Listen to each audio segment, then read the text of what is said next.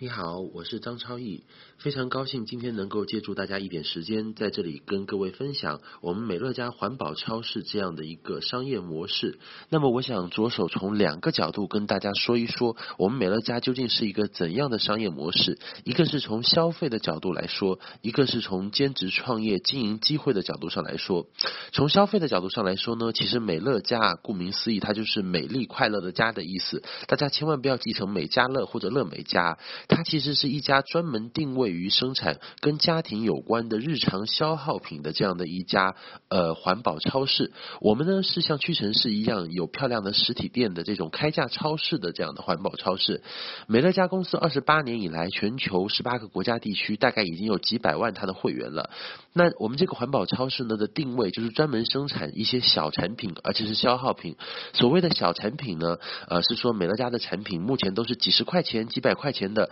他没有生产超过一千块钱以上的东西。那么所谓的消耗品呢，就是相对耐用品来说的，像我们日常当中使用的很多东西啊，比如说锅啊、碗啊、勺啊、瓢啊、桌椅啊，这些都属于耐用品，因为买一件可以用很久。那么消耗品就是指买一件，它呃它的使用是消耗性质的，不会用很长时间的，比如说洗衣的、啊洗碗的、啊洗澡的、啊洗头的啊这些的啊，叫做消耗品。那么美乐家呢，它其实是一家环保工厂店，我不知道各位了不了解所谓的环保工厂店是什么意思。是呃，工厂店这个概念，各位可能第一个会想到的就是奥特莱斯。奥特莱斯是专门卖衣服的这样的一个卖一些品牌折扣衣服的工厂店。那么大家之所以愿意去奥特莱斯买东西呢，是因为说这些衣服呃虽然是有品牌的，但是在工厂店卖的会非常的便宜。那么在美乐家环保超市呢，这样一家环保工厂店来买东西呢，其实也是同样的，呃，你会享受到非常优质的产品。呃，美乐家因为是工厂店，所以呢，我们打了一个旗号，叫做同质量价格更优，同价格质量更优。也就是说，我们敢保证市面上所有的这一些跟我们同类的产品，如果是跟美乐家的产品同样质量的产品，我们敢保证我们在价格上一定会比它低一些。那如果是跟我们同价格的一些产品呢，我们敢保保证我们在质量上、在成分上、在配方上、在专利上啊技术上，至少会比他们好一些。那么我们呢，拥有性价比几乎是市场上最高的这样的一些产品。呃，于是呢，呃，美乐家就会邀请很多的在传统渠道消费购物的一些消费者。反正你每个月在沃尔玛、屈臣氏啊、家乐福啊、Seven Eleven 啊、全家便利店啊，都在买这些日常用品。那么我们就会邀请一般的社会大众、一般的普通的消费者啊，你把你的每个月去外面买的这些预算呢，换一个地方购物，换到我们的超市来买，换一个品牌。那么呢，我们会给你很多的好处啊，我们的会员可以享受六到七折的购物优惠，以及呢，从第二个月开始啊，一直到第七个月，连续送你六个月的赠品，大概总价值有一千多块钱。那么每个月你的消费会有百分之五到百分之十的一个积分反馈，那么一分兑一块钱。钱的产品啊，满六十分就可以兑换，满八十分就可以兑换。好，包括我们的产品呢，呃，三十天之内有个无因退换保证，也就是说，大部分法定的法律允许退换的产品呢，呃，你都是可以无因退换的，就不需要有任何特殊的理由或者是质量问题，只要是你心情不好啊，觉得味好味道不好闻啊，啊，你就可以拿去退换掉。那么平时呢，还有一些不定期的满额享赠礼。像我们这个月买满七百五有送一个肩颈按摩仪啊，买满一千一百块钱送一个奔腾电力锅。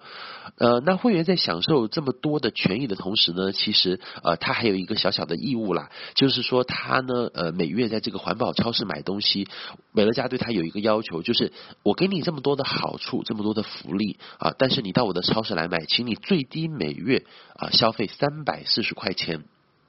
各位听到这里会觉得很奇怪啦，为什么说要每月消费三百四十块钱？这个数字会不会大家觉得有点奇怪呢？它既不是三百，也不是四百，也不是三百五啊，也不是二百五啊，为什么要定三百四十这个数字呢？是因为美乐家进入中国之前，他做过一个非常广泛的调研，他发现说中国的一个呃城镇家庭每月在沃尔玛、屈臣氏、家乐福这些商超这一类产品的开支，大概平均有三百四十块钱左右啊，所以他就定了这个。数字。呃，那么还我们还有一个叫做最高消费上限，也就是一个会员在美乐家超市单月买东西呢，不能超过一千五到两千。如果我介绍一个朋友去这个超市消费，他买东西超过一千五，那么他的账号呢，呃，他的实际上他额外超出的那一部分的消费啊，作为推荐人，我是一点好处都没有的。如果他买东西超过两千块钱，那么他的账号会被暂时停掉，因为美乐家觉得说，呃，你不需要买这么多的东西，你每个月呢，其实这一类的产品在传统的商场超市买三百四到一千五就已经非常足够了。如果你买太多，就只有两种可能，一种是介绍你的那个朋友可能不大好，他让你买了非常多你用不到的一些东西，那么美乐家不希望你买太多东西给你造成负担。呃，第二个是有可能你买了他的东西啊，到外面去卖。这也是他不允许的，他不希望你去转售他的产品。那么美乐家呢？其实他跟保险是学到了一点东西。各位知道，保险业拥有全世界最高的顾客回购率。各位有没有发现，一张保单可能几十万、上百万，甚至上千万，但是保险的顾客呢，他都欣欣然可以接受，而且每个月呢非常乖的乖乖回去啊，继续续购这个保险，去续缴这个保险。那美乐家当时就发现了这样的一个秘密，他发现保险业拥有世界上最稳定的顾客群以及最高的这个回购率，所以呢，美乐家也采取了这一点，就是保险业的一招非常厉害的杀手锏，叫化整为零。它让你在单月不要买太多东西，一次性不要交太多钱，但是呢，月循环消费。所以美乐家呢，就采取了一个化整为零的策略啊，它不要你一下子买太多东西，要让你细水长流，跟它长长久久，就像我们小时候订牛奶一样啊，每天。订一瓶牛奶，那么到大的时候呢，你就是每月啊消费三百四的美乐家的产品就行啊。所以说的话呢，呃，而且还用的是你原来的预算，不是新的开支啦。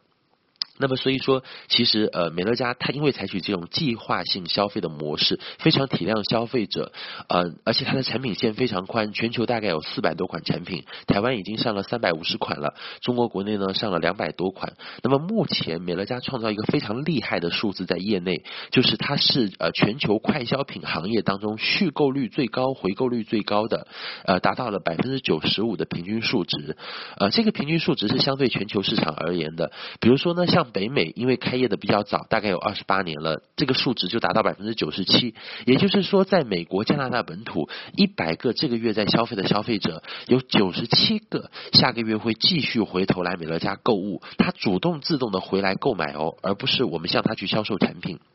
那在亚太市场，以台湾地区为例，台湾的回购率是百分之九十五。也就是说呢，不管你在台北啊、台中啊、台南啊、嘉义啊、高雄啊、新竹啊，呃，大概一百个顾客当中呢，有九十五个在下个月会继续回头到美乐家来采购。那么中国大陆现在发展到今天已经有四年多快五年的时间了，呃，也达成了百分之九十的一个不错的续购率。也就是一百个这个月在北京、上海、广深购物的消费者啊，不管是还有在湖南啊，在呃山东啊，在浙江江浙一带啊，在云南、在贵州啊，在全国消费的这些消费者呢，一百个当中有九十个在下个月会继续回头来购物。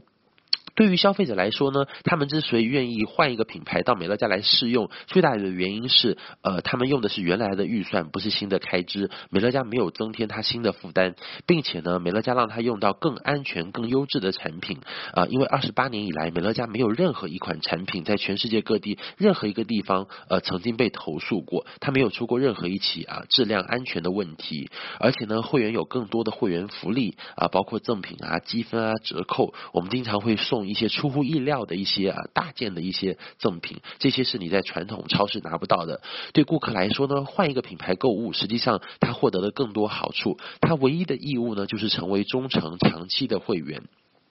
那么讲到这里，呃，这件事情与我们有什么关系呢？也就是说，它当中隐含有怎样的一个商机呢？隐含有怎样的兼职创业的机会呢？这里要跟大家分享。也就是说，像一般这一类的快消品公司，实际上都是有广告预算的。不论你是呃像沃尔玛、屈臣氏、家乐福这样的零售商，还是宝洁、联合利华这样的呃生产商，他们也都有很大笔的呃将近占到产品价格七成左右的一个公关、广告、零售渠道通路的这样的一个开支。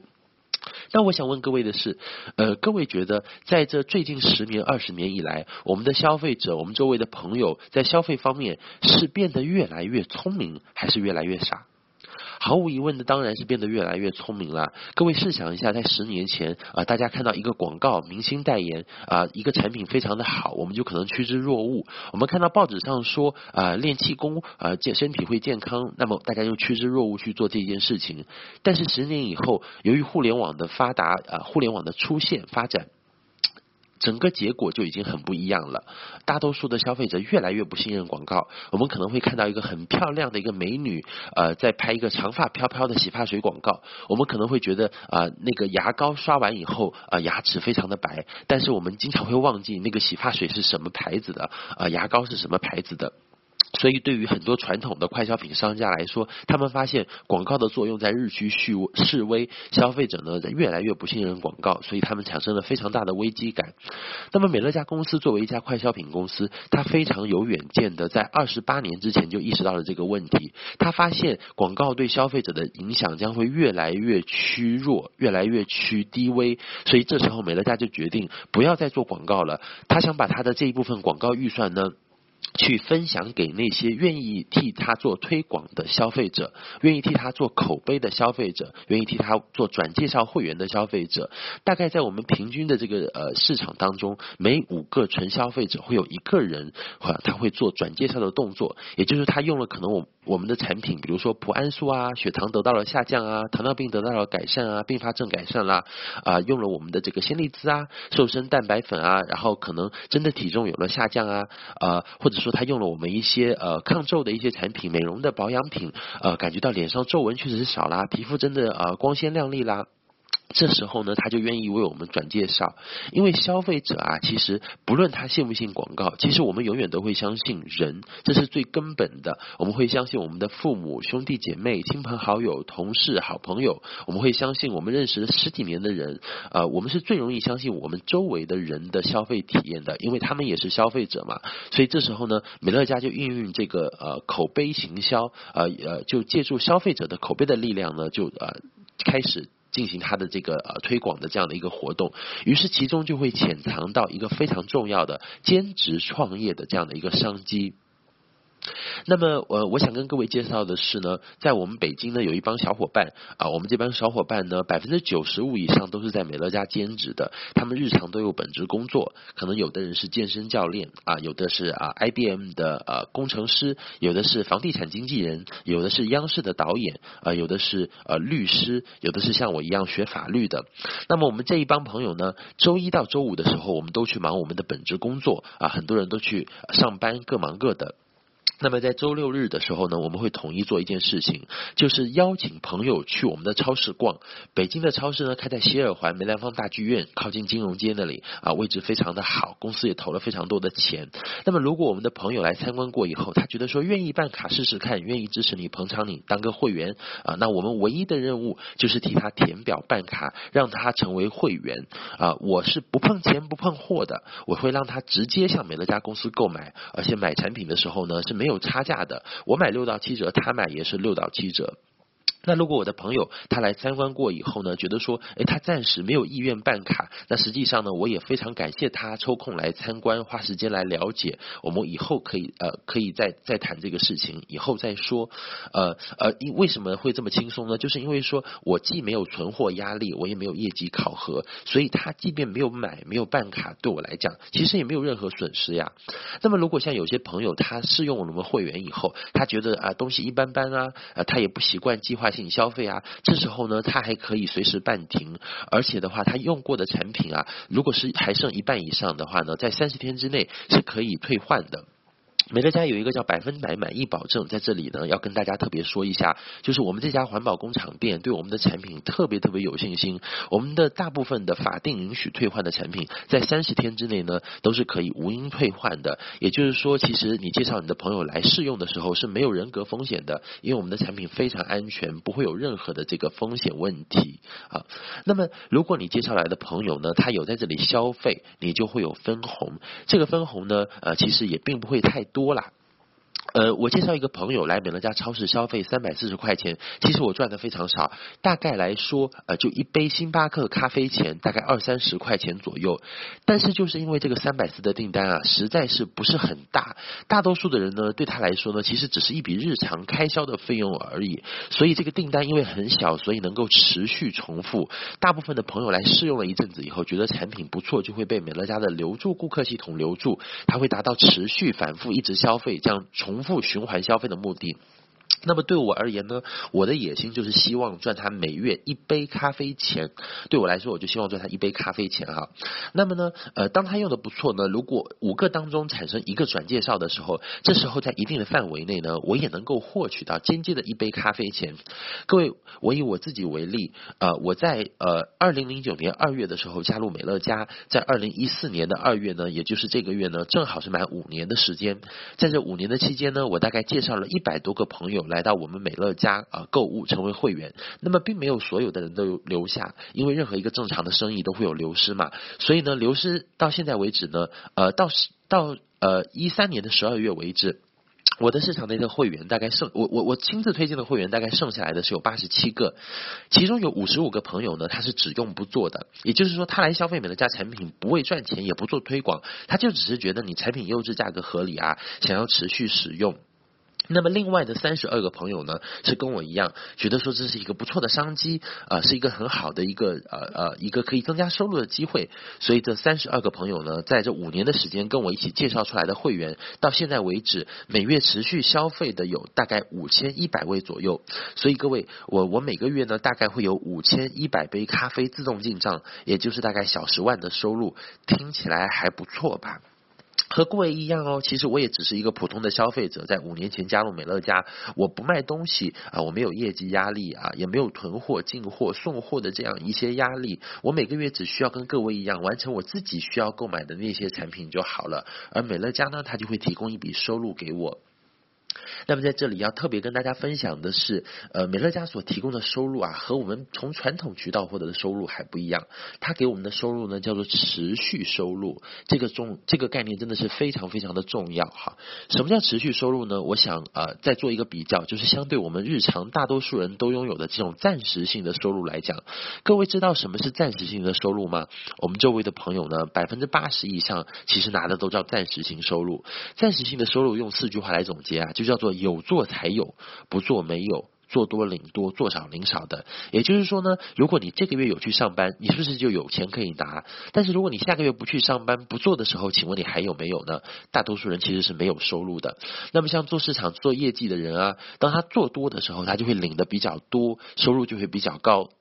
那当他做少的时候，甚至不做的时候，呃，那他可能就收入就会啊锐减，就会比较少，甚至到没有收入。其实各位，呃，我在北京的时候呢，我曾经观察到我周围有两类朋友，他们的比较呢特别明显。一类朋友是占大多数的，就是拿暂时性收入的，大概占到我周围百分之八十的左右比例。这些朋友呢，有很多在北京、上海、广州上班，他们一周呢是七天的时间，大概要上六天的班，每天上十到十二个小时，而且没有加班费。他们有一份非常体面的工作，每天西装革履啊，出入 CBD 啊，最好的一些写字楼啊，高档的一些呃社区商场啊这些地方。他们的收入非常高，但是每个月剩的钱呢却非常非常少。他们当中有很多人工作了三年、五年、十年，却没有拿到自己想要的那个结果啊！所以这是我周围朋友占大多数的。各位，其实呃，你会不会觉得现在很奇怪？就是可能我们老一辈、我们父母辈的很多人，我们说到一个人啊，他有经济问题，或者说他很穷，他没有钱，往往都是因为他没有工作，找不到工作啊，或者说。呃，他不是很努力，但是很奇怪的是，今天我们周围有非常多的朋友，他们很努力，他们有一份非常好的工作，甚至他们也有高收入，但是每个月剩的钱却非常非常的少，甚至在他们高收入的背后，经常还有高负债，而不是高富帅，这就面临到一个很严峻的社会问题，就是所谓穷忙族，有很多人工作了很多年，很忙很忙很忙，但是很穷很穷很穷。各位，但是另外呢，还有这样的一类人哈，这类人是属于凤毛麟角的，也就是说，呃，在我身边也会有这样的朋友。当你看到他们的生活方式的时候，你透过微博、微信啊，了解到他们是怎样过日子的时候，其实你会非常的生气。人嘛，不比不知道哈，一比真的是吓一跳哈，一比真的是气死人。你发现这类人呢，每天呢，你看他们的生活呢，就是游手好闲啊，好吃懒做。但是呢，他就活得很好，而且每个月好像还蛮有钱的，过得蛮滋润的啊，剩的钱还不少啊。在国内的时候呢，他们就经常约朋友吃饭啊，唱 KTV 呀啊，然后呃一起玩啊啊，然后你就很好奇这类的人他为什么呃过得那么轻松，他的钱到底是从哪里来的哈？另外呢，他有的时候又会去国外玩啊，有的时候去泰国、去日本啊、去欧洲啊、去美国啊、去加拿大啊、去澳大利亚看袋鼠啊。你会发现，各位到今天为止，我们这个社会已经不是靠努力就能够过得很好的社会。有很多人终其一生非常努力，但是都在为别人创造财富，他终其一生都没有过上他想过的那样的一种生活。所以这个世界呢，光是努力已经不够了，努力只是最起码、最基础的这样的一个条件。其实我刚才提到的这两类朋友啊，他们最大的区别不在于赚钱的多少，也可能前者赚钱还比后者要多，而在于他们拿的钱是不一样的，他们拿的收入是不一样的。前面的这个上班族呢，可能他拿的叫做暂时性的收入，也就是那种有做才有，不做没有，做多领多，做少领少，坐吃山空的收入。而后者呢，他可能拥有一笔持续收入，也就是你有做。有钱不做呢，你还有钱；你做多领多呢，做少还领多的这样一笔收入，不在赚钱的大小了，而在收入的类型、来源和结构。那么各位，其实我在北京就有这样的朋友哦，他早年是一个房地产经纪人啊，他很努力，呃，倒来倒去，倒来倒去，倒出一套房子来，最后把这个房子呢啊，就是租出去，呃，每个月收租当地主婆，然后这个租金减掉各项开支，还比前面的那个上班族他剩的钱要多。所以各位，呃，美乐家今天非常宝贵的一点是啊，如果说你需要持续收入，你可能在传统渠道几乎是拿不到的，因为买房子啊需要很高的成本嘛，需要有很多的投入嘛，那传统做生意又很容易失败，而美乐家通过这样的一个模式呢，它能够提供的收入叫做持续收入。也就是因为我们有这个百分之九十五的回购率在保障，大部分的顾客都会主动自动的啊回来购买，所以的话呢，美乐家就会产生一笔源源不断的现金流，就会产生一笔持续收入。当你最初努力经营过一段时间以后呢，那么当你积累到一定的顾客群以后，这时候即便你有一天不做的情况下，因为顾客会自助回来购买，你也会拥有一笔啊不在时的收入。这笔收入呢，和一般直销公司在宣传的所谓的呃呃被动收入啊，呃是不一样的，各位，因为我们并不需要做产品的销售啊，也不要去呃囤货，也没有业绩压力，也不需要去送货。实际上呢，美乐家这种商业模式呢，它并不是所谓传统意义上的直销商业模式，各位，它不是所谓安利啊、如新啊、完美这一类的呃销售型的直销，它的模式呢是经过改良的，叫做消费者直购系统，各。各位如果对消费者直购系统感兴趣呢，可以去我们的呃维基百科上面的，包括百度百科这些网上去查一查，什么叫做消费者直购系统？这样的一种商业模式真的是非常先进啊，符合趋势，而且符合大数据时代这样的一个呃呃一个机会。那么呃在这里我也想跟各位分享一下，其实美乐家这个商业模式哈，这个呃消费者直购系统，其实它解决了一个很大的问题。就是我们当今很多年轻人要面临的这样的一个创业的问题。各位，我自己也曾经尝试创业过。在我刚毕业的那一年呢，呃，家里人非常好，给了我二十万的一个启动资金。但是我非常快的在半年的时间内赔了个精光。当时呢，做了很多项目都是以失败告终。但是我在四年的时间，呃，我在半年的时间内呢，我短短的时间我就总结出一些经验哈。我发现我们周围的朋友啊，百分之八十以上他都想要创业，尤其在北上广这些一线城市，因为有。有很多人都不是当地人嘛，他们到当地去工作生活，背井离乡啊，愿意去接受雾霾啊、交通的恶劣啊、气候的恶劣啊、饮食的不习惯啊、不适应啊，其实啊都是怀有愿景的。那么，当我问到这些朋友的时候呢，其实八成以上的人都是想当老板、想创业的。在上班和创业当中，他们当然觉得创业是更好选择，但是呢，百分之八十的人最后又都不敢出来创业，还是回选择回去上班。当时我就很纳闷于这个问题。后来，因为我自己呢也经历过摸索，经历过失败，我就总结出来啊，其实一个人创业最容易面临四个方面的挑战，我把它称之为四条拦路虎。这四条拦路虎呢，是拦在你在创业的呃这个路途当中。任何一条老虎你打不死都不行。第一条老虎是什么呢？第一条的老虎名字叫做资金啊。创业请问需不需要资金呢？各位，如果你要开一家最简单的店，我们不要说其他的啊大的公司啊，或者是别的什么商业模式，你只要开一家食杂店啊，二十四小时的小超市，或者开一个报刊亭，在今天呢，你都需要启动资金。开一个店呢，可能需要啊押金、店铺转让费、加盟费这样的一些费用。可是对于大多数人来讲啦，其实钱真的是很难，尤其是很多刚出来毕业以后工作了好几年，甚至没有工作过的很多八零后、八五后、九零后的啊一些朋友，可能钱这个字啊就可以把百分之五十以上的创业者都给刷掉，因为现在有很多的月光族，包括有很多人他都有卡债，他基本上是不那么容易像我一样第一年拿出一笔钱来啊去进行创业的。所以资金关就是第一大关，没有钱几乎是不要谈创业的啦。呃，很多的生意最起码的都需要有一些资金去进货嘛。第二关是什么呢？第二关是时间关。各位，在北京、上海、广州这些一线城市，体会特别明显。真的有很多朋友一周七天要上六天的班，每天上十到十二个小时，却没有加班费。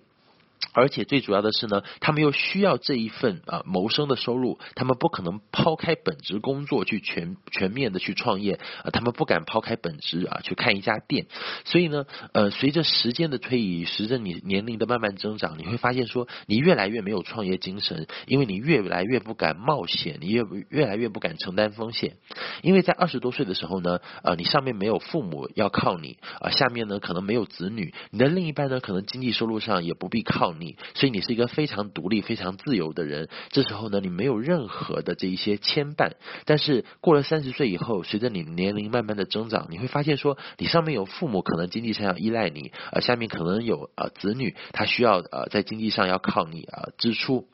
那么有可能呢，你的另一半在经济上他也要呃呃会依赖你，所以你会发现你越来越不敢出来创业，因为你有很多的顾虑。因为创业者是要吃苦的，是需要承受高压的。你自己可以受穷、受苦、受累，但是呢，你很难拖着你全家人跟你一起呃受苦、受穷、受累嘛。所以说的话，这时候你就会非常的保守。所以。当你的年龄越来越大的时候，你会发现，大多数的人都失去了创业的自由。他不可能抛开本职工作，他已经被一份薪水、一份工作绑死在那里了。他越来越不敢创业了。